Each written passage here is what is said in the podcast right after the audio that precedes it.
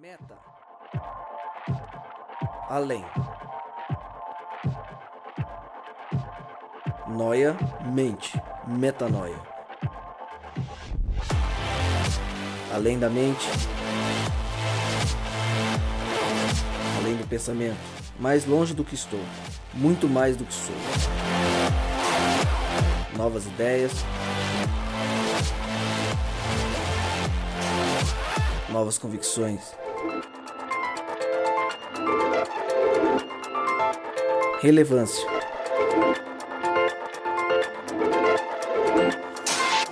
Plenitude.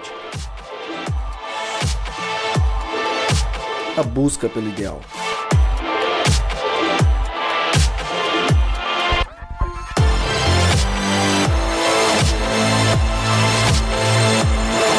Metanoia. Expanda sua mente. Seja muito bem-vindo, mas muito bem-vindo ao Metanoia. Começa agora mais um episódio desse podcast de uma geração que busca viver uma experiência real com Deus e você, a partir de agora, está convidado a expandir a sua mente. Meu nome é Lucas Vilches e eu já te faço um convite muito especial. Eu sempre falo isso e eu repito mais uma vez. Curta e compartilhe esse conteúdo nas suas redes sociais. Esse é o sexto Metanoia, então se você, se você ainda não ouviu os cinco primeiros, eu te convido a ouvi-los, a compartilhá-los e desse em diante não perca nenhum. Esteja conosco, vamos viver juntos esse estilo de vida entregue para Cristo. Hoje eu comecei de uma forma parecida e só que o tema ele é diferente, novo e promete causar algumas uma bela discussão, no mínimo. Vamos falar hoje sobre salvação, se ela é ou não individual, trazer à tona a luz que a Bíblia traz sobre esse tema. Hoje nossa mesa recheada, muita gente com a gente, muita gente com a gente, ficou muito bom. E como ficou muito bom, vamos começar com você, Rodrigo Maciel, que já disse antes de começar que veio para causar. Seja muito bem-vindo, Rodrigo. Muito obrigado. Lucas. Na verdade, não vim para causar. Não, né? não, não. Então tá eu tava só brincando. Muito obrigado mais uma vez por estar aqui, é uma oportunidade maravilhosa. A todo mundo que está ouvindo a gente aí, é um prazer estar com vocês aqui, fazendo companhia para vocês. Você que está no seu carro, você que está ouvindo isso em casa, no seu computador, enfim, no seu celular. Bom demais estar em companhia de você nesse momento. E eu gostaria de dizer que eu tenho sentido, desde que nós nos sentamos aqui, a presença de Deus, eu tenho certeza que o poder de Deus vai se manifestar Amém. e a gente vai poder entender um pouquinho mais de quem Deus é e de quem nós somos em Deus aqui Amém. nesse dia. Ao seu lado, ele, que não sai do periscope agora. É, tô testando. Você tá ouvindo isso algum dia aí na sua vida, mas no dia da gravação o Tonasso não saiu do periscope. É, bem-vindo, pastor Bem-vindo, bem-vindo, obrigado. Tô aqui testando o periscope aqui, tem aqui 12 discípulos aqui seguindo Ó, a gente. ó. E é um privilégio poder participar de uma de uma mídia como podcast que leva conteúdo relevante. Eu sempre digo, acho que disse várias vezes, eu sou fruto de podcast, eu ouço muito ainda hoje, sigo vários podcasts aí no meu celular. E ora a Deus para que seja uma ferramenta boa para sua vida também, você que está ouvindo a gente aí. Anderson Ferrantino esteve com a gente no último podcast. Obrigado por ter gostado. Porque É um você tá prazer. aqui de novo é porque você gostou, né? É um prazer estar aqui e esse realmente é um mecanismo extraordinário da, de comunicação né, do Evangelho. E a gente tem que fazer uso mesmo para alcançar esses corações aí, né? Que seja uma benção para você que está ouvindo também, que você possa compartilhar com as pessoas que você ama Por favor. né, esses podcasts aí que vai ajudar bastante. Legal. Bem-vindo, Anderson. Alexandre Martins, mais uma vez juntos. Obrigado por estar com a gente mais uma vez. Que seja mais uma mesa redonda de muita bênção. Amém. Eu fico feliz. Isso aqui para mim já é um grupo de amigos e é muito bom a gente compartilhar pensamentos, ideias, mas o mais legal é compartilhar a conversa entre amigos. E eu quero pedir assim encarecidamente, né, de coração, que você que está aí ouvindo a gente se sinta parte desse grupo de amigos, né? Você já faz parte desse time, né? Faz parte dessa galera. Muito bom estar aqui, muito bom. Legal. Fabiano Mendes esteve com a gente no primeiro lançamento que a gente fez ao vivo. Falamos de vida cristã relevante. E está aqui mais uma vez com a gente. Obrigado por aceitar o convite de novo e que você possa mais uma vez trazer todo conteúdo que você tem, que da primeira vez foi muito especial, que hoje seja novamente. Eu que agradeço a oportunidade de estar aí junto com vocês. É, de fato, é, é, iniciativas como essas, que buscam aproximar as pessoas de uma reflexão sobre a fé, sobre essa herança que a gente recebe, né? E, e que ela passe a ser nossa, é sempre uma excelente oportunidade. Então, é muito bom estar aqui com vocês também e a gente poder falar sobre esse assunto tão importante que é a salvação em Jesus Cristo. Legal. Eu vou começar. é, Quem está ouvindo a gente agora acha que talvez a gente fosse para uma linha, a gente já está todo decidido aqui, né? Mas eu vou começar com uma pergunta que eu acho que a gente não vai discordar e talvez seja até rápida de responder. E acho que essa vai dar a base porque a gente tem um tema que vai trazer uma série de textos bíblicos, uma série de revelações para a gente. Mas eu começaria perguntando para vocês, é, simples assim ou não tão simples assim, de que forma somos salvos? O que faz nós sermos salvos? E o Fabiano talvez já deu até uma dica aí. Mas queria que vocês respondessem. É, de que forma somos salvos? Eu, nem, eu não vou começar hoje. Sempre sou eu. A Paulo é categórico em dizer, né? é, a salvação vem pela graça, mediante a fé, e não de obras para que ninguém se glorie. Né? Então, é, esse aspecto da salvação, o que nos torna salvos, é a graça, o amor, né? a misericórdia de Deus por nós, o desejo de um pai ter seus filhos de volta em casa. Isso é o que nos faz sermos salvos. Por isso que eu falei que ia ser. Todo mundo concorda, né? Todo mundo Posso passar para a concorda. próxima? Tá Check. Maravilha. Checklist. Check. Quem, e aí, quem discorda, ouve o podcast escrito Graça, que foi o tema que a gente discutiu. Exatamente. Pastor Walter, né? Estava com a gente. segundo, né? Foi o segundo, é. Então vai lá Boa. no podcast, ouve, porque lá tá a resposta a essa pergunta. Agora vamos para a próxima. E aí a próxima, que eu tava. é, a gente já tinha planejado falar sobre isso, eu comecei a estudar um pouco. E aí a minha cabeça veio uma pergunta, falei, vou fazer para os pastores, né? E para o Rodrigo. Por que, que existe essa discussão? E na internet eu vi que realmente existe. Tem pessoas que falam de um lado, tem pessoas que argumentam do outro. Por que, que existe a discussão de que se a salvação é ou não individual? Da onde surgiu isso? E por que, que a gente hoje, inclusive, resolveu falar sobre isso? Eu acho que essa discussão surgiu por causa de uma frase que quase todos nós, como cristãos, e aí eu, eu abro para praticamente todas as religiões que são cristãs, é, é quase que um- uma, um pressuposto de você que é cristão saber de, ou ter ouvido em algum momento que a salvação é individual. Muitas vezes, às vezes a, a gente até conversando com os nossos amigos ou com algum parente, a gente fala, ah, cara, eu tô nessa aqui, mas é o seguinte, a salvação é individual, entendeu? Você cuida da sua vida e eu cuido da minha. Muito provavelmente essa discussão surgiu em cima desse conceito, é, que talvez tenha sido nos ensinado culturalmente e que é, eventualmente carrega muito significado que às vezes a gente não para para pensar sobre isso. Então acho que essa discussão deve ter começado aí. É, eu, eu não sei qual, qual o contexto em que especificamente, Lucas, está falando dessa discussão, mas essa pergunta é extremamente subjetiva, na verdade, né? Porque, por exemplo, se você abordar o contexto, a salvação é individual? Não, ela é coletiva, né? A salvação é para todos, né? Quer dizer, se você abordar essa pergunta com esse foco, você vai ter uma resposta. É, se a gente abordar do foco, que eu estou entendendo que o nosso, nosso bate-papo aqui vai nessa linha, né? De que, tá, então a salvação depende a minha, é de mim, ou eu dependo para minha salvação mais de alguém? Ou seja, é, a gente vai responder, bom, talvez nesse caso a salvação seja individual no contexto da minha decisão, da minha escolha, mas ao mesmo tempo ela é coletiva no contexto do meu convívio. Ou não, de repente se eu colocar assim, a salvação é uma coisa individual é, num contexto social, seria absurdo dizer que é, porque ela tem implicações sociais, né? Quer dizer, uma vez salvo por Jesus, isso vai trazer implicações sociais para quem está do meu lado. Aquele texto de Atos 16, né? É, crê no Senhor Jesus e será salvo tu e sua casa. Quer dizer, você crê, mas é salvo você e tua casa, né? Quer dizer, tem uma implicação social, primeiro para o teu círculo menor de influência, depois para um círculo maior e tal. Então, assim, eu fico, eu me preocupo às vezes, principalmente quando se trata de mídias sociais, ou às vezes até como essas discussões são abertas na internet, porque é, é muito difícil, em poucas palavrinhas assim, numa pergunta, saber, pô, qual que é a do cara de fazer essa pergunta? Ele quer saber o que exatamente com essa história? Quer dizer, é, exatamente, que, sabe? Então, assim, a gente não pode é, a- a- avaliar uma pergunta dessa num, num único contexto, porque ela não abrange um único contexto, né? Então é bom a gente é, ir por, por quem sabe, um, é um leque. Na verdade, essa pergunta são Vários, várias claro. perguntas, né? E a gente des- des- destruir, né, no bom sentido, né? Todas essas faces aí que ela abre para a coisa ficar clara e transparente, porque a Bíblia deixa claro tudo isso. É, Paulo tem um texto em que ele está tratando de um assunto muito específico que é, é, o casamento em que um dos cônjuges se converte, se torna seguidor de Jesus Cristo, e o outro não, permanece descrente.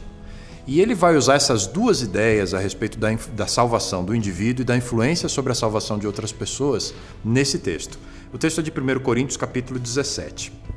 O primeiro versículo, é, Paulo faz a seguinte afirmação, verso 14: Porque o marido descrente é santificado pela mulher, e a mulher descrente é santificada pelo marido.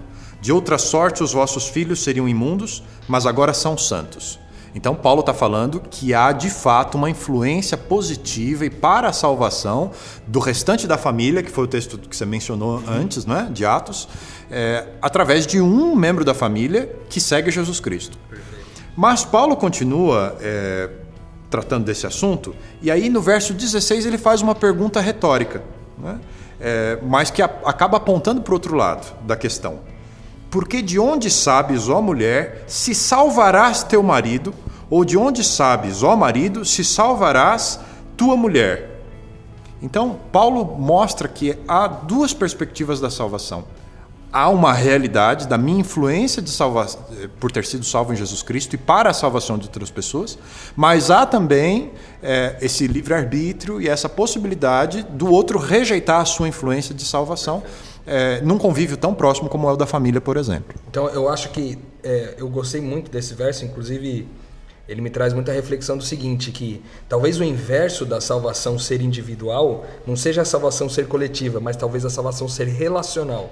Né? Quando a gente sai da perspectiva do indivíduo para ir para a relação. E por que, que a gente diz isso? Eu fiz um, uma pesquisa para a gente poder discutir sobre esse assunto e eu descobri que na Bíblia não existe a palavra individual e também não existe a palavra indivíduo. E também não existe esse, essa frase, a salvação é individual. Ou seja, nenhuma dessas três coisas existem de forma declarada na Bíblia. Ou seja, se é, de alguma forma é, a gente olha para esse texto bíblico e vê como relação, ele diz assim: ó, é, você sabe se salvarás, ou seja, está falando se você vai salvar o seu marido ou não, e aí você permanece. E aí eu acho que é muito legal isso, porque quando Deus cria a gente, ele cria a sua imagem e semelhança. E Deus, por natureza, é um ser relacional. Quando ele cria o homem, fala: não é bom que o homem esteja só. Aí ele traz a mulher. E aí depois, mais para frente um pouquinho, tem o dilúvio e Deus salva a família de Noé. Mais para frente um pouco tem a questão de Abraão e diz assim: ó, por sua causa benditas serão todas as famílias da terra. E aí a gente vai encontrando vários outros trechos bíblicos onde Deus salva famílias, onde Deus salva povos. E aí, nesse sentido, eu entendo que talvez a salvação, não, é, a, se a discussão. A discussão nunca vai poder ser é, de individual para coletiva, porque se for o lance de coletiva, foi aquilo que o Ale falou. A salvação é coletiva porque é para todos. Jesus veio para todos. Agora, se for discutir se ela é individual e se há algum oposto para isso, esse oposto eu penso ser o relacional. E aí esse texto bíblico que o Fabiano leu, para mim endossou muito esse ponto de vista de que a salvação acontece nas relações. Até porque é, às vezes a gente pensa assim que a salvação é uma mudança de endereço. É como se eu não, salvação é quando eu for para o céu, entendeu? Não, a salvação é uma vez que eu creio, eu vivo como alguém salvo antes do céu chegar, né? E aí, qual que é a vida de alguém que vive como salvo? É aquilo que a palavra de Deus diz quando ele fala que Jesus nos confiou, Deus nos confiou, o ministério da reconciliação. Ou seja, se o nosso ministério é reconciliar as pessoas com Deus e umas com as outras, então eu creio que a salvação é relacional, porque uma vez salvos, agora estou pronto para salvar outras pessoas, como disse esse texto aí do homem que salva a mulher e a mulher que salva o homem. Pensando na, na salvação, é, na parte de Deus, ele ofereceu para todas as pessoas. Romanos 3, 23 diz que todos pecaram, então todos estavam necessitados da graça de Deus.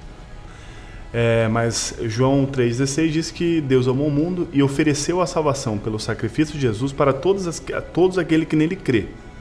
Então aqui vem um aspecto individual da salvação, ou seja, a escolha.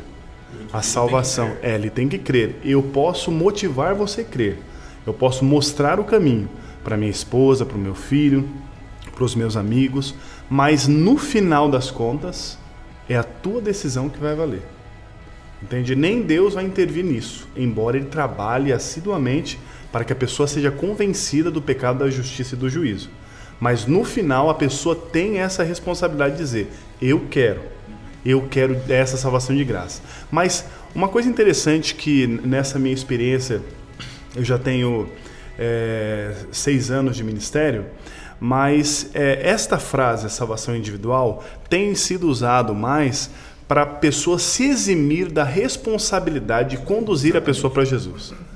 Ah, não, salvação individual. Tipo não, é uma frase meio Caim, assim. É, né? exatamente. Eu não sou guardador do Eu meu não sou irmão, guardador do meu irmão. se vire com a salvação. E é uma coisa interessante que é, quando os discípulos fizeram uma pergunta para Jesus, lá em Mateus 24, versículo 3, eles estão desesperados querendo saber, porque o Senhor Jesus colocou um ponto de interrogação enorme na cabeça deles, né? É, falou, olha, vai, tudo vai ser destruído, não vai ter pedra sobre pedra, né? Que, que não seja derrubado e tal. E eles perguntam para o Senhor Jesus quando, a, quando irá, ou quando acontecerão essas coisas, que sinais haverá da tua vinda e da consumação do século. O Senhor Jesus responde ali, ele não fala da, o dia, mas o que mais importa para Jesus é mostrar o caminho que eles deveriam percorrer ou o que eles deveriam estar fazendo até Jesus voltar. E, uma de, e ele, ele, apresenta, ele apresenta esta forma de, de, de estar preparado em três parábolas. A primeira delas é a do servo, dos servos, dos dois servos. Mateus 24 ainda no finalzinho ali. E ali tem a responsabilidade. Quem é o servo bom e fiel? É aquele que dará sustento ou alimento no devido tempo para o, para o seu conservo. Então, nessa primeira parábola, o Senhor Jesus diz o seguinte: Olha, o teu irmão é tua responsabilidade. Então, no devido tempo, você deve alimentar o seu irmão. É exatamente isso que Paulo nos lembra em 1 Tessalonicenses 4, 4, 18, que ele diz que nós devemos consolar uns aos outros com a promessa da volta de Jesus. Então, é, o meu irmão é minha responsabilidade. Aqui, nesse contexto, realmente, é, eu não posso usar esse, é, essa frase, a salvação individual, porque eu sou chamado a conduzir o meu irmão. Mas a segunda parábola, a das dez virgens, ela tem que ver comigo. Tem que ver com uma decisão própria. Eu posso motivar você, mas a salvação ela só vai vir do seu consentimento, da sua vontade. Então, as dez virgens lá, cinco que estavam preparadas e as cinco que não estavam preparadas. E quando chegou no momento em que elas perceberam que o, que o fogo estava apagando, falei, ó, vai lá comprar, eu não posso dar, porque se eu, se eu der, der o meu, eu vou ficar sem. Né? Então elas saem desesperadas correndo. E a lição que a gente tira dali é exatamente isso. Aqui sim, você pode usar certamente essa frase, a salvação individual. Eu te motivei lá em cima, na primeira parábola. Eu te dei alimento. Eu liguei para você, percebi a tua ausência na nossa comunidade e eu fui lá, orei com você, fiz o que você precisava. Mas no final das contas, você não decidiu. Então você fez tudo o que deveria ter sido feito, assim como Jesus faria em nosso favor e fez e ainda faz, né? Então é nesse aspecto salvação individual é uma responsabilidade minha, mas também eu tenho que comunicar para o meu irmão essa ideia e não usar como muleta, né? Você sabe que na hora que o Rodrigo estava falando, eu, eu pensei num detalhe que ele colocou ali sobre como começou do Gênesis, depois Noé e você citou Abraão. Na verdade, eu acho que esse lance da salvação é, coletiva, no que diz respeito à minha responsabilidade em relação aos outros que estão na minha volta, eu penso que o pulo do gato para a gente pegar a linha de, de raciocínio de como isso funciona é realmente Abraão. Porque ali você vê um instrumento, um canal de bênçãos, que a partir daquele da- desse homem é que isso passou a ser fato realmente. Então, eu farei de ti né, uma grande nação e tal, mas em ti serão benditas todas as famílias da terra. Então, na verdade, quando a gente contempla assim o assunto salvação, a gente, eu penso, né, que a gente tem que cuidar para não pensar numa via de mão única nisso daí, no sentido assim, eu recebo de Deus.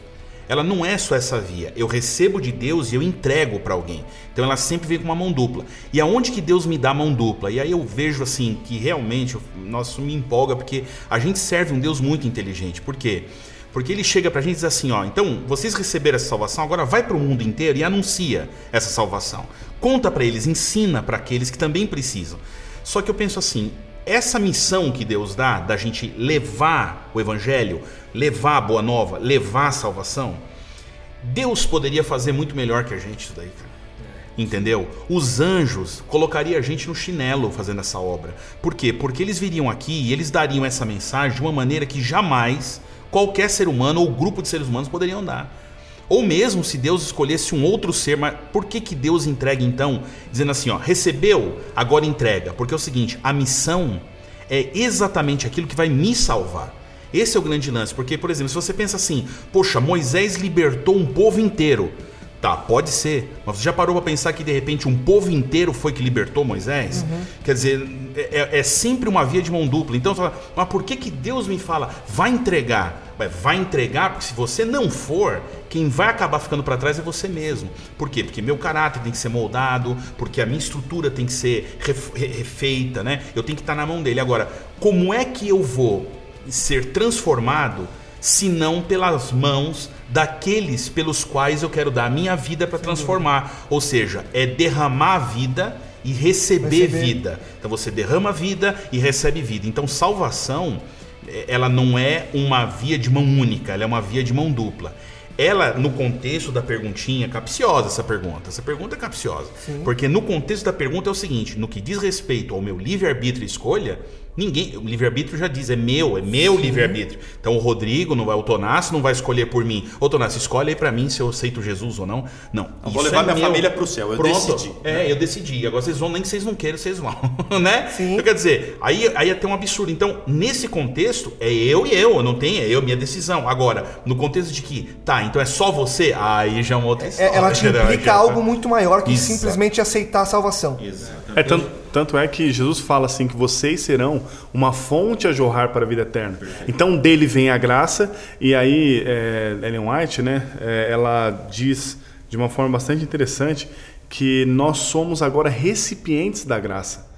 Então a bênção nunca vem só para a nossa serventia, ela vem para transbordar. É, e o salmo, né? E o meu cálice transborda. Transborda, Me põe numa mesa com exatamente. os meus inimigos. E meu cálice, mesmo sendo. Não é amigos.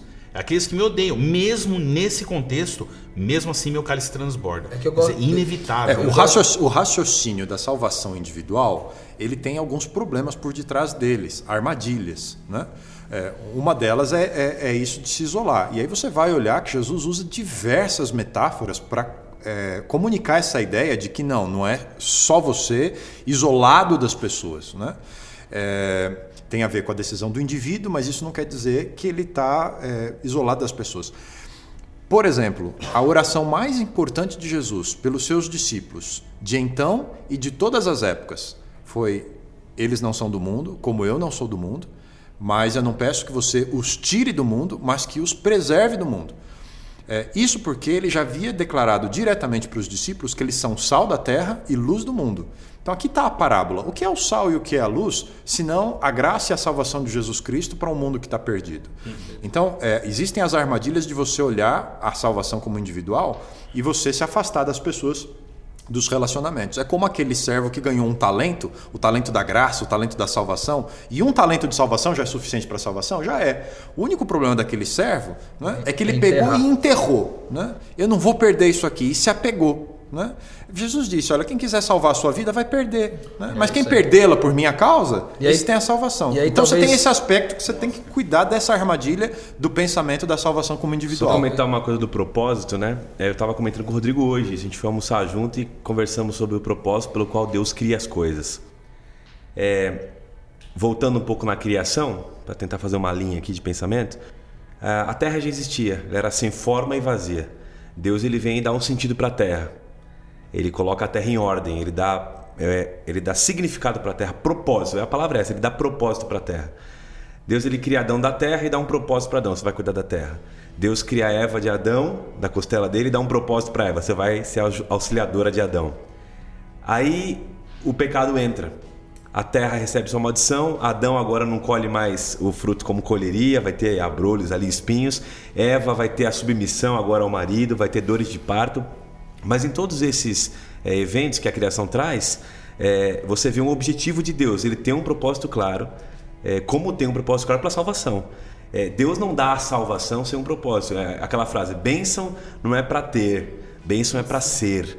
Né? Então eu fico pensando assim, ouvindo vocês dizendo, né, da, de eximir o contexto da salvação, se ela não for feita na relação, é, eu, eu só lembro de Tiago, eu só ficava pensando em Tiago. A fé, se ela não tem obras, ela é morta. Ninguém, ninguém está salvo ou é salvo é, sozinho dentro de um quarto. Então, na verdade, se ela não é feita na relação, ela não é salvação. Exato, Ela não é salvação. Porque a pessoa. é, Você não entendeu o recado. Exato, exato. Você não Entendeu? Pastor, o, o, o Fabiano aqui citou o texto né, do, do servo, aquele que esconde o talento. Sim. Poxa, imagina que Deus estava. O lógico, o Senhor ali, a figura é de, é de Deus. E aí, o, o que, que você fez com o seu talento? Ah, eu guardei. Ah, não fez a lição de casa, hein, cara? Então você agora não vai se salvar. Será que é essa pegada ali ou é o seguinte? Que o cara que recebeu não entendeu o esquema e ele trocou a moeda de relacionamento e de, e de você compartilhar Pela com a moeda do egoísmo de esconder e guardar. claro. Só meu. É o Então, câncer, é a segurança. Eu quero ter minha segurança. A E o indisposição de o assumir o risco, né? É, é o mal do nosso. A gente tá nessa geração que quer o meu. Eu quero o meu primeiro. É. Você lembra aquele. Você lembra de um. de um- é, você é velha pra caramba, mas tinha um comercial que falava assim: é, por que, que Tostines vende mais? Vende mais porque tá sempre fresquinho ou tá sempre fresquinho porque vende mais? Uhum. Sabe esse trocadilho de você pegar e falar assim, tá, é, qual que é o esquema da salvação então? A verdade é assim: o cara que diz que recebeu a salvação e não compartilha é porque ele não entendeu a salvação. Por quê? Porque o que compartilha recebeu salvação e compartilha porque recebeu a salvação e recebe a salvação porque compartilha. Compartilha, Quer dizer, então é uma, é uma, uma, uma máquina que se move sozinha. E por isso que eu gosto de pensar, quando a gente fala da decisão, vocês falaram sobre a decisão ser individual. Eu creio que a única decisão que é individual é a de recusar, é a de rejeitar, porque isso não tem como ferir o livre-arbítrio. Ele pode recusar. Agora você vê, por exemplo, a gente abre lá em Quando ele Gênesis. aceita, ele, tá, ele tem a- as obrigações Exatamente, ele naturais assume que ele assume. E aí você vê, por exemplo, um texto que, ao estudar sobre esse assunto, me deparei com ele e ele é, é, é bastante intrigante, é, que está em Gênesis 5, de 1 a 2, que diz assim, ó.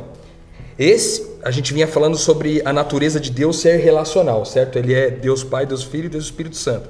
Aí vem Gênesis 5, de 1 a 2 e diz assim, ó. Este é o registro da descendência de Adão. Quando Deus criou o homem, a semelhança de Deus o fez. Homem e mulher os criou. Quando foram criados, ele os abençoou e os chamou de Adão. Deus nunca criou indivíduo. Deus sempre criou relações, porque nós somos a semelhança do Deus Todo-Poderoso. Se Ele é relação, eu sou relação. Não existe indivíduos perante a Bíblia. Essa é, essa é a minha impressão. Então, embora eh, não existam indivíduos, eu tenho por livre-arbítrio a única decisão de recusar. Mas se eu aceito, naturalmente, a decisão de alguém salvo, aquele que, aquele que foi salvo, a, a, a composição das suas ações está sempre relacionada a salvar outras pessoas. Você me permite um pitaco aqui, assim, não não querendo desfazer a ideia, mas querendo contribuir. É, Deus criou um indivíduo, no meu ver, criou um indivíduo, mas um indivíduo com um propósito de ser relacional. Ou seja, você tem sua intimidade, você tem o seu ser. Mas a partir do momento em que você existe, você, além de ser, você está. Então, quando você está, e, e- e a frase de Deus é eu sou, ou seja, Deus ele se coloca numa dimensão completamente diferente da criatura, que é a dimensão de tempo que a gente não pisa lá. Então ele diz assim, mas o- a criatura ela está. Então quando ela está, ela, ela se relaciona. E agora a grande questão é assim, por que assim? Né? Por que tem que ser relacional? Aí a gente pensa, poxa, porque Deus é relacional, é a imagem de Deus, tá? Mas por quê? Porque é o seguinte, cara, a Bíblia declara claramente assim, ó, Deus é amor. Então é o seguinte, ninguém ama sozinho. É isso aí. Então não existe eu amar num- na minha É, individualidade você, você- única. você vai para o casamento, né? você percebe isso. A individualidade, ela não é um problema. Faz parte da identidade da pessoa, a bagagem que ela tem. Isso não é problema. O problema é o individualismo, que é a individualidade que adoeceu. Tomado pelo egoísmo, o outro não existe, só existe o eu. Então, quando você é, vai traz esse tipo de, de, de relacionamento com, com quem você é para a salvação, você é, incorre nas armadilhas, por exemplo, que foi muito, muito grande durante a Idade Média. Você, a- a- as pessoas pensavam que para ser um religioso, para ter uma vida com Deus, você precisava se isolar da sociedade. Né? Você precisava ir para o mosteiro, você precisava ter uma vida de devoção. Um clube de santidade. né? É, mas era só você com Deus. A gente precisa reconhecer que deve haver um momento em que o indivíduo está com Deus e que você é, cessam os barulhos, cessam as vozes e você vai ali ter um momento com Deus em que a salvação está se renovando na sua vida, em que você está fazendo uma reflexão sobre o que Deus está fazendo na sua, na sua experiência. Isso é sempre importante. Mas isso não quer dizer que a salvação só acontece ali e que ela se resume àquele momento. Enquanto eu não volto para as pessoas, você estava falando do- da mão dupla, né? Essa questão do movimento da salvação, ele é fundamental. Jesus ilustra essa, essa, esse ensino para os discípulos na multiplicação dos pães. Olha, vocês vão pegar o pão comigo aqui, vão encher o cesto de vocês e vão até as pessoas. A hora que o cesto de vocês esvaziar, vocês voltam para pegar mais comigo. Então, esse movimento né, de ir para a multidão, de ir para as pessoas, de ir para os relacionamentos e voltar para o seu momento com Deus, é, essa dinâmica precisa fazer parte da sua experiência de salvo. Né? Agora, quando eu só quero ficar aqui com Deus, Deus está falando, filho, vai, vai, vai. Né? Tem uma frase super famosa, né? O navio está mais seguro no estaleiro, mas ele foi feito para alto mar. Então a gente precisa entender essa questão da salvação como movimento, né? como esses dois caminhos. toda- quando eu eu- estou isso- com Deus e quando eu tenho que estar com as pessoas. Pode falar, não, toda vez que a Bíblia apresenta a salvação, se você parar para pensar na, na fala de Jesus sobre salvação, ela nunca está desassociada do outro, né? Então, lembrei alguns textos quando você fala assim, pensei quando ele fala, é, é, vocês são geração eleita, vocês são um sacerdócio escolhido, Pedro está dizendo ali, né? Para o povo em geral, para os que creem em Jesus, para a igreja que crê, para quem é, é parte do corpo. Ele diz assim: vocês já foram transportados das trevas e foram arrancados de lá para a luz. Para quê? Para qual finalidade você foi feito isso contigo? Para que você anuncie as virtudes daquele que te amou. Aí você anuncia a virtude aonde? Dentro do quarto? Não, na relação. Aí eu lembrei daquele que é bem emblemático para mim, é a biografia da salvação, né?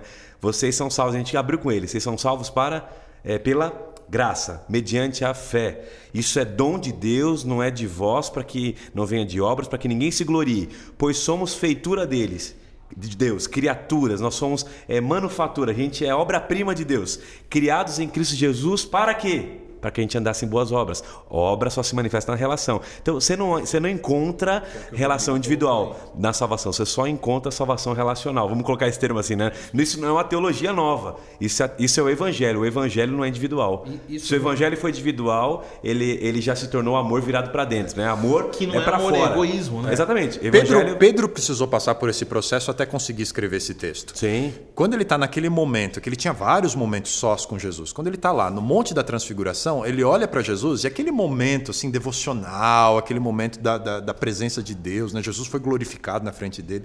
Ele faz uma, uma leitura, uma avaliação daquele momento, ele olha para Jesus e fala: Mestre, é bom estarmos nesse lugar. Vamos fazer as cabaninhas aqui, né? Três, uma para Moisés, uma para Elias, uma para Eu não quero sair daqui nunca mais, quero ficar na tua presença. Mas Jesus precisava ensinar a Pedro o movimento da salvação. Pedro, de verdade, isso aqui é muito bom. Mas se ficar só aqui, né, não vai chegar nas pessoas. Como é que as pessoas vão ser salvas? E até Depois de- voltando naquilo que você tinha falado do pão, né? É, é uma ideia realmente que a gente, a gente não pode oferecer aquilo que a gente não tem.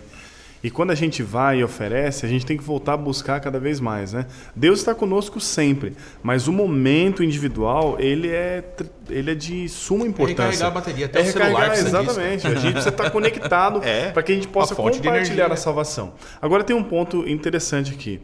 É, no caso da, da terceira parábola lá que você comentou, que são a, a parábola dos talentos, é, o, o- o camarada que enterrou o talento ali, na realidade, ele, obviamente, tinha o problema do egoísmo, ele tinha se afastado do ideal da salvação mesmo, nesse contexto da salvação. Ele não quis compartilhar com as pessoas ou negociar o talento, ele e ele, preferiu e deixar. ele aqui. enterra porque ele tem uma Ele visão equivocada do dono da de salvação. Deus, exatamente. ele acha, ele vive com medo. Ele Exatamente. nunca foi salvo, percebe? Esse camarada enterra porque ele vive com medo. Ele Olha, nunca de estava perder. salvo. E é aquele que ama de não conhece o do Senhor. Aquele que não ama não conhece a Deus. Sim, ele não Por- conhece. Ele não conhece, porque ele não ama, então por isso ele esconde. É medo Tan- de perder. Tanto entendeu? não conhece que Se eu ele me cita envolver lá, com né? Mundo, ser contaminado. A gente, a gente, A gente cortou, né? Não, mas a ideia é o seguinte, é, uma vez que ele, ele escondeu, e é uma realidade que pode, de repente, se ap- aparecer na nossa vida de diversas facetas ali.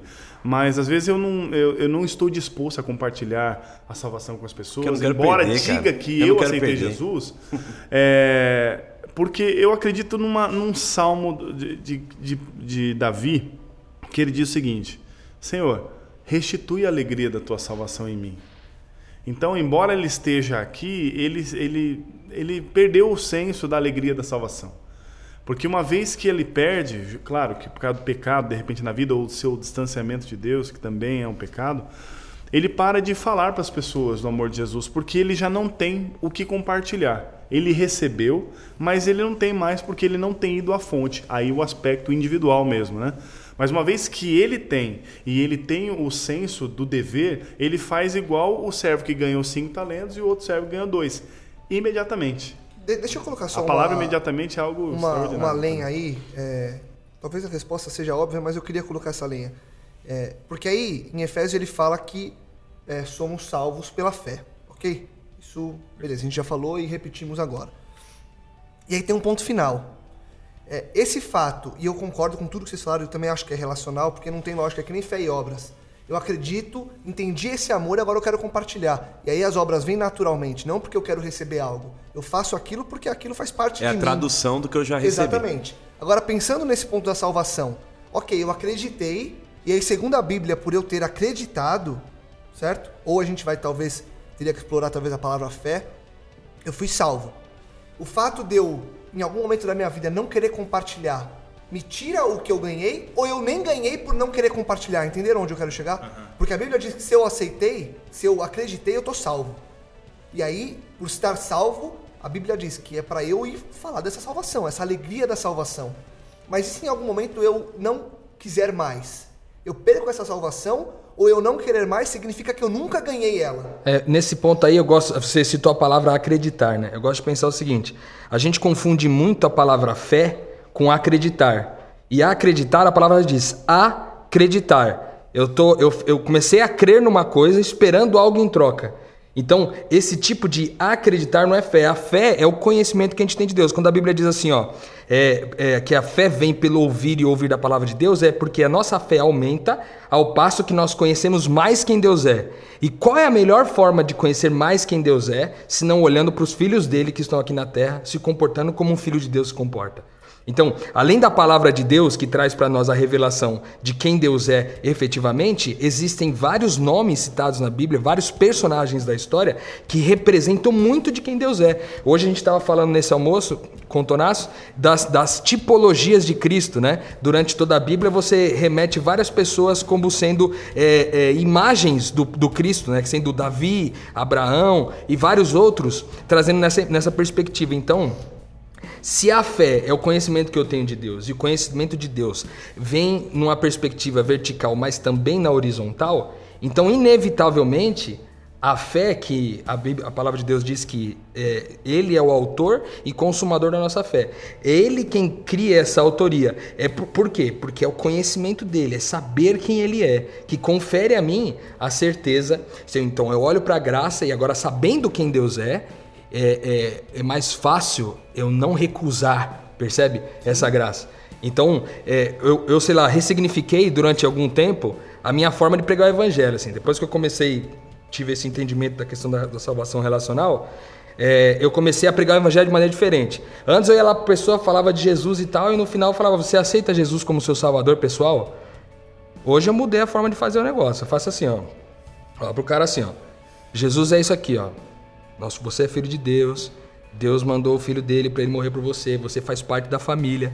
Você agora pode é, é, viver uma vida diferente, uma, uma perspectiva, novo. nascer de novo, etc. Agora nega. Ué. Se a decisão é recusar, então agora nega, entendeu? Porque na, no final das contas, a, sal, a salvação não vai acontecer para aquele cara se ele a rejeitar. Porque o processo natural é Deus veio através de Cristo e salvou todas as pessoas. A salvação foi estendida para todas, mas eu posso recusá-la. É, nós somos predestinados à salvação, né? Perfeito. O, o Lucas está perguntando como é que perde a salvação, tá? Isso está ligado ao, ao, ao, tema do juízo. Como é que Deus vai decidir né, se a pessoa é, é, de fato vai receber a vida eterna ou não? Esse é um assunto muito subjetivo. É, a gente não tem condição de sentar no lugar de Deus e esclarecer exatamente todos os pontos e dizer, olha, cuidado que essa é uma situação que te tira a salvação porque é, Deus ele analisa mais do que o que a gente consegue analisar. Né? Na, na, na, eleição lá de Davi, né? ele conversa diretamente com Samuel. Samuel, o homem vê o exterior, mas eu olho o coração. Né? Tem é, todos aqueles, aqueles aspectos ligados à salvação, né?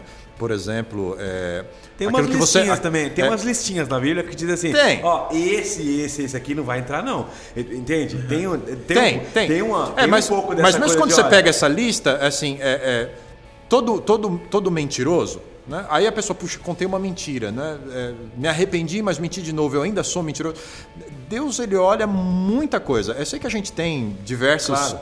absolutos ali na Bíblia, não é? É, não é questão de relativizar tudo, mas Deus leva em conta mais do que só as ações. Ele leva em conta a, a- bagagem do indivíduo, é, é, a circunstância em que aquilo aconteceu. né? Aquele cara que morria aprontando e falava assim: Meu, se eu morrer agora já era. É, e não é só assim, Deus está lá distante e fala assim: quero ver, se esse cara não tiver disposto a compartilhar o evangelho, eu vou arrancar a salvação dele. Deus não é esse cara. Vou pegar uma, uma, um, uma, uma- um exemplo bíblico é, de Deus trabalhando esse aspecto da salvação relacional com o indivíduo. Jonas. Jonas não quis ir pregar em Nínive. Ele pegou o navio para Tarsis, é para outro lado. Mas Deus queria ensinar a lição da salvação em movimento e do relacionamento com as pessoas. Vê, Ele mandou missão- o peixe. A missão de Jonas foi imposta a Jonas, porque a missão de Jonas era a salvação de Jonas. Deus estava Entende? trabalhando. Se ele não fosse lá, quem ia se dar mal no fim era ele mesmo. Sim. Deus estava trabalhando Deus estava predisposto a para salvar a si mesmo. Deus né? ia dar conta da cidade, Exatamente, entendeu? cara. Ó, Deus ia dar conta da cidade, Ele mas não podia ia dar salvar a conta de cidade Jonas. de qualquer jeito. Agora, entende? Ele, Agora ele, você sabe que ele o, não ia o- conseguir. o Lucas, aproveitando que você está falando, o Lucas tocou num, num assunto, assim, num ponto que eu acho que, é, por, um, por um outro lado, eu não sei se, se nasceu nesse berço aí, a tua, mas assim, é, tá, eu aceito, mas tudo bem, então eu me fecho, eu perco o que eu já ganhei, quer dizer, esse meu pregresso. É, eu fico pensando quando para entrar nesse, nessa temática que a gente já entrou, o que que abre, o que que fecha um ser humano, entende? É o que que me abre e o que que me fecha. E no sentido de eu recebi de Deus, tá? O que que me abre e o que que me fecha? O que me abre é receber, é recebi de Deus e quero entregar. Por quê? Porque a minha visão, a- o meu foco é amar as pessoas, então eu tenho que entregar. O que me fecha? Quando eu me foco em mim mesmo, quando eu olho para mim mesmo. Agora, o apóstolo Paulo tem um, um lance legal na vida de Paulo que é o quê? É o tal do espinho, que eu não quero aqui, não vamos entrar no que é essa parada, mas a verdade é a seguinte, é, parafraseando aqui uma música, né, que diz assim, ó, no dia em que se sentiu santo, um tapa no meio da cara te coloca no seu lugar, entendeu? Quer dizer, é, por que que tá lá? Porque é o seguinte, no dia em que Paulo se fechava e falava assim, nossa, agora eu sou o cara da salvação e da santidade. Então ele tomava uma assim e falava: não é, se abre de novo, põe a cara pra fora, porque você não é nada, sem, sem, sem mim você não vai fazer nada e você tem que ir. Porque eu penso que tem hora, pega essa vida de Paulo sofrida, eu acho que, ó, vê o final de Gálatas. Paulo responde a carta aos Gálatas, no fim ele fala assim, ó, no mais, ninguém mais me moleste, porque eu trago no meu corpo as marcas do evangelho. Ou, em outras palavras, assim, desculpa toda a sinceridade que eu vou usar, mas o que Paulo tá falando assim, ó, não me encham mais minha paciência, porque o meu ombro aqui tá demais. surrado, entendeu? é. Então eu acho que tinha hora que Paulo tinha vontade era de, ó, sumir e falar, ó, já fiz minha parte, né? E de repente Deus, não, abre lá que vambora. A missão tá aí, pra Ale, salvação é tipo do assim, cara, a salvação, até o, o, o Sérgio aqui, o Monteiro tá comentando aqui, ele falou assim, como que aceita a salvação, mas não aceita a missão? É porque a salvação é a missão. né? É, mas a gente tem que cuidar- Não tem, não tem missão se não tem salvação, porque você não tem o que entregar, e não tem salvação se não tem missão. Porque assim, você aceita o Salvador e o senhorio dele. E aí, né? o, que então, o, pa- o que o- essa o que o dimensão pastor ele- Fabiano estava colocando aqui, pastor, eu acho que é, é, vai dar uma. sim, a, a- a história que você estava dizendo aí de Jonas. Para mim, o que você colocou é claro mesmo, assim, a tua, tua posição no sentido de que não dá pra gente mensurar, julgar, mas nós temos exemplos muito claros, né? Sim. De que Deus vai até as últimas. Ele vai treinando. Pra gente é que a gente tem que cuidar para não estereotipar a coisa, entendeu? Não, só tem uma experiência de salvação relacional o cara que é muito aberto, o cara que, que ele é carismático e que ele vai até as pessoas. Né? Tem gente que é extremamente fechada, né? É- é super tímido, ele não vai ser um pregador, né? ele, ele, ele não vai ser um super missionário que vai às pessoas, mas ele deixa um rastro de luz por onde ele passa, Sabe, por que isso que impacta a vida das pessoas sem tantas palavras, sem ser um cara tão relacional ou expansivo. Porque E amar porque- independe disso. E né? por- E porque ele já Exatamente. tinha esse propósito, né? E será que não é por isso que na- Ele se deixou eu usar fazer, Deus, Exatamente. se deixou Será que não é por isso que na parábola dos talentos tem o que escondeu, tem o que rendeu mais ou menos e tem o que rendeu muito? Quer dizer, As já não é uma ideia, não é uma ideiazinha do tipo, a questão aqui não é render muito e não é render pouco. É não- a questão aqui é render. não esconder. Exatamente. Exatamente. Quer dizer, fazer, né? O tímido, o introvertido, no caminho dele deixou um rastro que, sei lá, uma pessoinha só, no fim das contas, entendeu Mas Jesus na vida dele. Pronto. É, tem uma palavra-chave nisso aí, que é capacidade. Cada um recebeu conforme a capacidade Quando que você tinha. vai lá, aí Isso é o dom assunto de de dons espirituais que É, a gente vai falar outro dia. já tá no ainda. próximo Só que agora-. Deixa eu só puxar só. É porque a gente tem que fazer, né? Não, não, o não, marketing não. tem que fazer. Semana que vem a gente vai falar sobre dons. Olha aí. Então você que está ouvindo Porta e a aberta. gente entrou agora em dons, Volta aqui semana O que vem. que dom é a tradução da salvação. Aí, ó. Tem gente que tem o dom do evangelismo, tem gente que não tem. Mas isso não quer dizer que eu não vou evangelizar. É. Exatamente. E tem uma música, a música de 2003 ainda do CD Jovem, é, que dizia o seguinte, olha, é, que eu fale do seu amor, né, é, sem palavras, né? É, se eu, que eu fale do seu amor sem palavras. Senhor, eu quero brilhar por ti, né? Aí depois ele fala é, é uma frase exatamente isso, que o evangelho deve ser falado através da nossa própria vida, né? Agora, é, a gente começou falando que a salvação é, é- é pela graça de Deus. Mas agora esse contexto está chegando aqui, só para não confundir o pessoal, continua sendo pela graça de Deus. Né? Sim. É, porque talvez a gente tenha colocado assim, olha, se você não pregar, você está perdido. Né? Então, de repente, dá a entender que, olha, Salvação pela pregação, forma né? É o mérito, é, da pregação. É, salvação pela pregação é obras, aí não é pela graça. É, então, exatamente. Então, na realidade é o seguinte: quem experimenta a salvação genuína, real, essa experiência real com Deus, não tem como ficar quieto. Traduz Que é- nisso. até porque quem Exatamente, muito- é nisso. Quem É muito foi amado, muito ama agora, né? Exatamente. E- Quando... E, salvar pessoas, na realidade, é uma resposta é, Natural. natural, Natural, disso. é, né? Exatamente. É, dizer, quando- ninguém vai entrar no céu, é, vamos falar do céu como lugar, o endereço, ninguém vai entrar no céu por obras, mas ninguém vai entrar sem obras. Entende o que eu quero dizer? É. Porque, claro que tem gente que. que é, pode ser muito mal interpretado o que eu tô falando. Porque Não, por não, mas obras é, é- é o meio pelo qual eu sou salvo. Sem obras é a maneira que eu travei o processo pelo qual Exato. fui criado e salvo. É, Perfeito. Entende? Pô, É por isso que- Sim, sim, ninguém vai sim, sem tá claro, tá claro. que fez, mas não vai ter Exato. ninguém salvo que não tenha feito nenhuma obra. Exato, porque porque a fé ele não entendeu. é Exato. impossibilidade. E, e quando você fala, por exemplo, dessa questão ainda, eu, eu gostaria de insistir nisso, dessa questão de, de assim, ah, cara, eu, eu- uma vez que eu fui salvo, será que eu perdi em algum momento do processo isso? Eu, é, tem um verso bíblico que me agrada muito que diz assim, ó, todo aquele que crê é nascido de Deus. Aí a pergunta que fica pra gente é o seguinte, aquele cara que nasceu de Deus pode voltar para a natureza anterior? Percebe? Se eu nasci de Deus, se eu nasci dessa natureza, porque filho se eu creio e agora eu sou filho, eu creio absolutamente que não. E é justamente o medo de perder isso, Que faz o medo de, de não conseguir salvar a si mesmo, que nos impede de salvar os outros. Percebe? Então, é, eu creio que é, uma vez que a gente creu e que experimentou essa, essa, essa vida de salvação aqui na Terra, agora a gente pode ter confiança e convicção de que não há nada, nem ninguém que possa me separar do amor de Deus, entendeu? Então, se não há nada, absolutamente nada que pode me separar, agora eu sou livre. Uma vez que minha salvação está resolvida, agora eu estou livre para salvar os outros. Porque primeiro eu precisei me sentir livre, me sentir salvo. Porque se ainda tem algum medo que me prende, é porque eu não entendi o que a salvação é ainda, entendeu? Não, Paulo passou por esse processo. Foram três anos com Jesus para ele estar habilitado a ser um missionário, para ele estar habilitado a nos relacionamentos, né? na, na, na vida dele, né? viver o processo da salvação com outras pessoas. É, então, de vez em você precisa desse processo de cura, da salvação se concretizar na sua vida, né? esse momento individual com Deus, né? da transformação. Para que você, pra entenda, é, né? É, eu não Agora- sei se a pergunta é se a salvação é individual ou se a perdição é individual, sabia? Nesse acho que contexto é que, mais o Rodrigo nessa. está colocando aí. Eu tô entendendo o que você está querendo dizer, cara. E, eu, e, é, e é interessante, porque é, Pedro ele coloca uma situação do cara, ele diz assim: é, o que, que acontece com aquele que, tendo conhecido o evangelho da graça, volta para trás? Fala assim, com ele acontece o, o adágio, que devia ser um ditado da época, diz assim: voltou o cachorro a comer o próprio vômito. Quer dizer, aquilo que ele pôs para fora, ele engole de novo. Ou a porca lavada se revolver na lama. Ou seja, a decisão dele de voltar para trás é dele. Então a decisão, ou, é, a pergunta é: a salvação individual ou a decisão de se perder individual?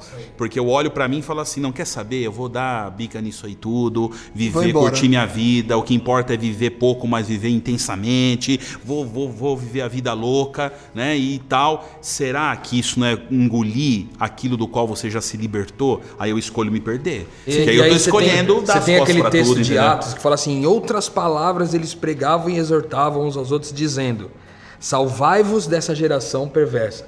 Aí quando a gente ouve isso daí, salvai-vos dessa geração perversa, a gente a, a a nossa soberba diz assim, ó, salvem-se. Tô Opa, ca- comigo não morreu, né? Aquele Exatamente. negócio, comigo não morreu, quente, comigo é. batata comigo não morreu. É isso aí. Que quando ele fala salvai-vos, ele diz salvem-se uns aos outros. Ou seja, A, a pregação não era para cada um salvar a si mesmo, no, di- dizendo comigo não morreu. Salve-se quem puder. Salve-se quem puder. Não, a salvação é salvem-se uns aos outros. Eu, é, é, esse final de semana nós tivemos uma oportunidade maravilhosa de, vi- de conviver com algumas pessoas num encontro que nós chamamos de imersão, que são pessoas em pequenos grupos reunidas para é, aprender com- em- na prática muitos dos conceitos que aprendemos durante a semana e tal. E houve um testemunho de uma moça que me, me tocou muito assim. Ela disse, ela disse dessa forma: Eu estou aqui hoje é, e eu encontrei Deus nesse lugar porque fulano de tal não desistiu de mim. Percebe? Por causa de alguém não ter desistido de uma outra pessoa, aquela pessoa estava lá e pôde ver a Deus. Ela viu Jesus através da pessoa. Então, de fato, uma vez por todas, a gente tem que ter essa convicção de salvação, porque é a única forma. Essa, essa, essa inexistência do medo de perder. Aí, porque quando o cara que enterra o talento lá, o que, que ele fala pro, pro, pro dono? Pro- no caso, para Deus, o que, que ele fala? É, do jeito, você era um, muito severo. Um, um senhor duro. Eu sei que você podia me punir, entendeu? Então por isso que eu escondi. Quer dizer, um Deus que busca, um Deus que caça. Exatamente. Né? Quer dizer, qual a visão que você tem de Deus? E aí a expressão que ele traz na, na sequência é isso. É, a salvação, a não salvação dele, está totalmente voltada ao fato dele não conhecer quem Deus é. Uma vez que eu conheço a Deus, quem Deus é, em profundidade, é, essa salvação ela acontece naturalmente dentro de mim, porque a fé ela é construída nesse processo. No quanto mais eu conheço de Deus, mais fé é construída em mim. E aí mais eu posso é, é, permanecer conectado nessa videira. E quem tá, e quem tá ouvindo a gente agora e nem se sente salvo, ok? Porque não tem essa convicção, como esse servo veja, poxa, mas eu tenho medo, senhor é severo. Mesmo que seja uma desculpa, mesmo que seja uma mentira, uma racionalização para poder se encarar com Deus. Ah, eu achava que o senhor era assim, ou seja, eu não sabia muito bem a minha missão. Porque ele perde o senso da missão, né? Quando ele perde o senso de quem Deus é, ele esquece quem ele é e por que ele está fazendo aqui. Então, e quem está ouvindo a gente agora, enfim, em qualquer lugar, como vocês estão no começo, né? O cara tá caminhando, ouvindo, tá no carro e tá se sentindo assim, primeiro não salvo, e segundo que é, a gente colocou, não dá para, a gente não é Deus para jogar quem perdeu ou quem não perdeu, mas tá vivendo uma relação para si, tá vivendo um amor virado ao contrário, a seta tá para dentro. O que, que vocês diriam para essa pessoa que tá ouvindo isso agora, assim, esse podcast agora e tá nessa situação, não se sente salvo e ao mesmo tempo tá vivendo uma vida que ela acha que é mais para si do que para o outro? Essa é uma boa pergunta. tenso, né? Não, porque, porque É, não, isso é não. real. E Eu, você eu tá tô falando isso trazendo- aqui porque eu já ouvi Não, tá muita certo. podcast e eu tava lá. E eu, que tô ouvindo isso aqui agora, e não me sinto salvo, Cara, acho que a e primeira- não sei que tô vivendo pro outro. Eu tô vivendo pra mim, pra minha carreira, pro meu MBA, pros meus negócios, minhas viagens. E aí? O que, que eu faço? O que, que você diria Paulo pra mim? fala isso, né? É, é, como é que as pessoas vão crer né? É, se, não, se, não, se não ouvirem? Né? É, e, e como é que vão ouvir se Não ninguém falar, for lá e, e falar? Então, assim, an- antes, antes dessa parte para fora da salvação e que você se encaixa no processo da salvação, você tem que ter esse momento primeiro com Deus. Conheça quem Deus a é. salvação vai começar num momento pessoal com Deus. Você precisa gastar tempo com Deus. Né? A gente não estava aqui criminalizando o tempo com Deus. Né? A gente estava falando dos, dos, dos perigos por detrás de um pensamento individualista da salvação. Né? Mas você precisa começar a ter um tempo com Deus. Você precisa repensar a sua agenda e abrir espaço para Deus na tua história. E acho que para relações intencionais também, né? Porque muita gente encontra a salvação, como o Ale falou isso, né?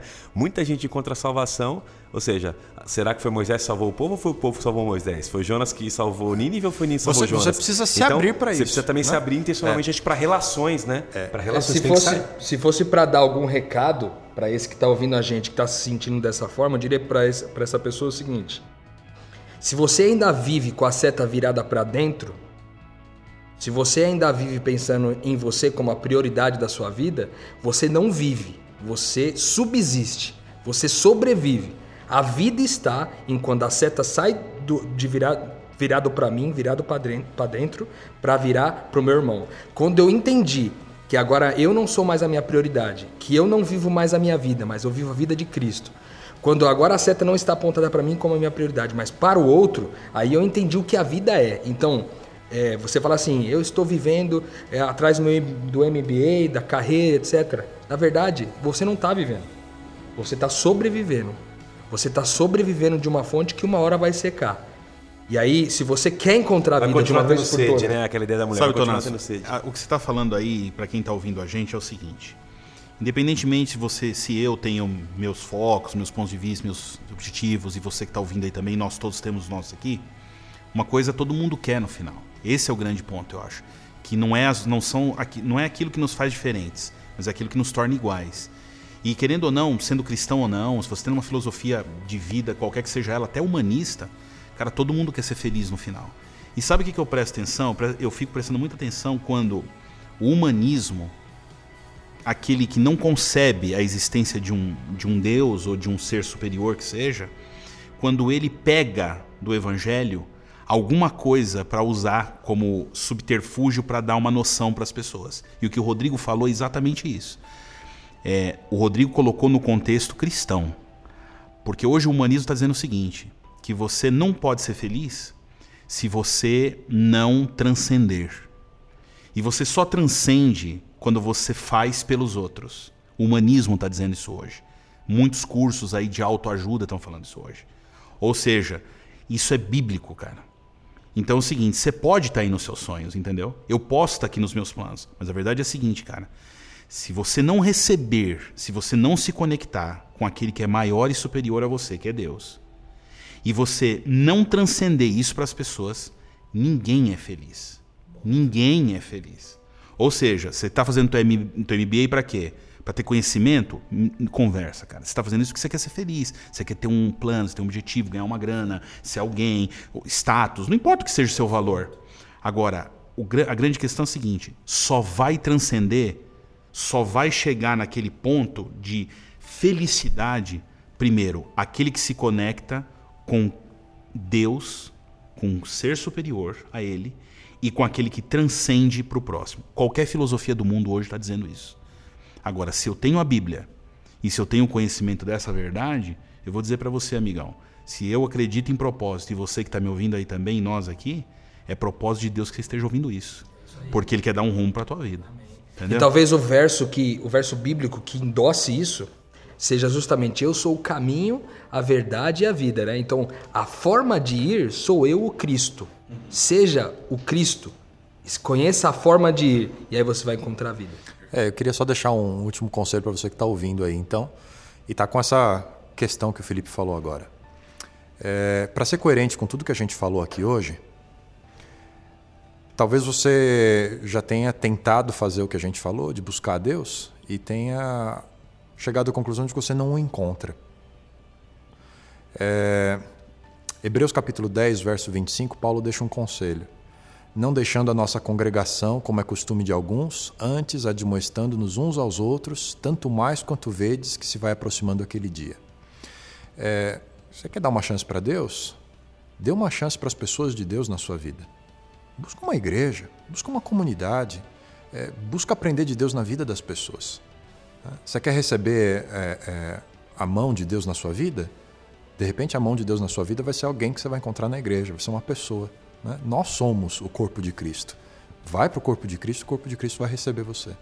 Eu acho que esse pode ser um- uma boa saída para você é, passar dessa fase de vida e se encaixar no sonho de Deus para sua vida. Eu acho que você finaliza resumindo que a salvação é relacional, né, Fabiano? Porque se ele for até lá e encontrar filhos de Deus convictos, que são salvos. Ele vai se sentir salvo ele vai também. se sentir salvo também. Eu Legal. lembrei do texto. Primeiro, João, aquele que não ama, aquele que ama já passou da vida, da morte para a vida. Aquele que aprendeu a amar, passou da morte para a vida. Que a gente possa amar. Hoje, mais um podcast intenso, profundo. Eu agradeço vocês. Eu falei que eu ia falar antes de começar a gravar. Eu falei, eu vou falar na abertura e volto a falar só no final. Ainda dei um pitaquinho no meio. Acho que crescemos muito hoje. E você que está ouvindo a gente, é, sinta-se um privilegiado, porque nós também nos sentimos privilegiados por Deus ter nos dado esse espaço e ter nos dado o entendimento de que isso seria bênção para alguém, não só para nós. A gente cresce aqui, mas cresce muito mais por saber que as pessoas que estão ouvindo vão encontrar uma saída, uma solução para a vida delas. Agradeço cada um de vocês, Rodrigo, Felipe, Anderson, Alexandre, Fabiano, obrigado. Semana que vem a gente está de volta, já fiz a propaganda. Vamos vir com dons, vamos falar dos dons do Espírito, os dons que nós recebemos para pregar o Evangelho nesse mundo. Mais uma vez, metanoia, expanda sua mente, compartilhe, divulgue, ajuda com que, ajude com que mais pessoas possam também expandir a mente delas. Semana que vem tem muito mais. Metanoia fica por aqui.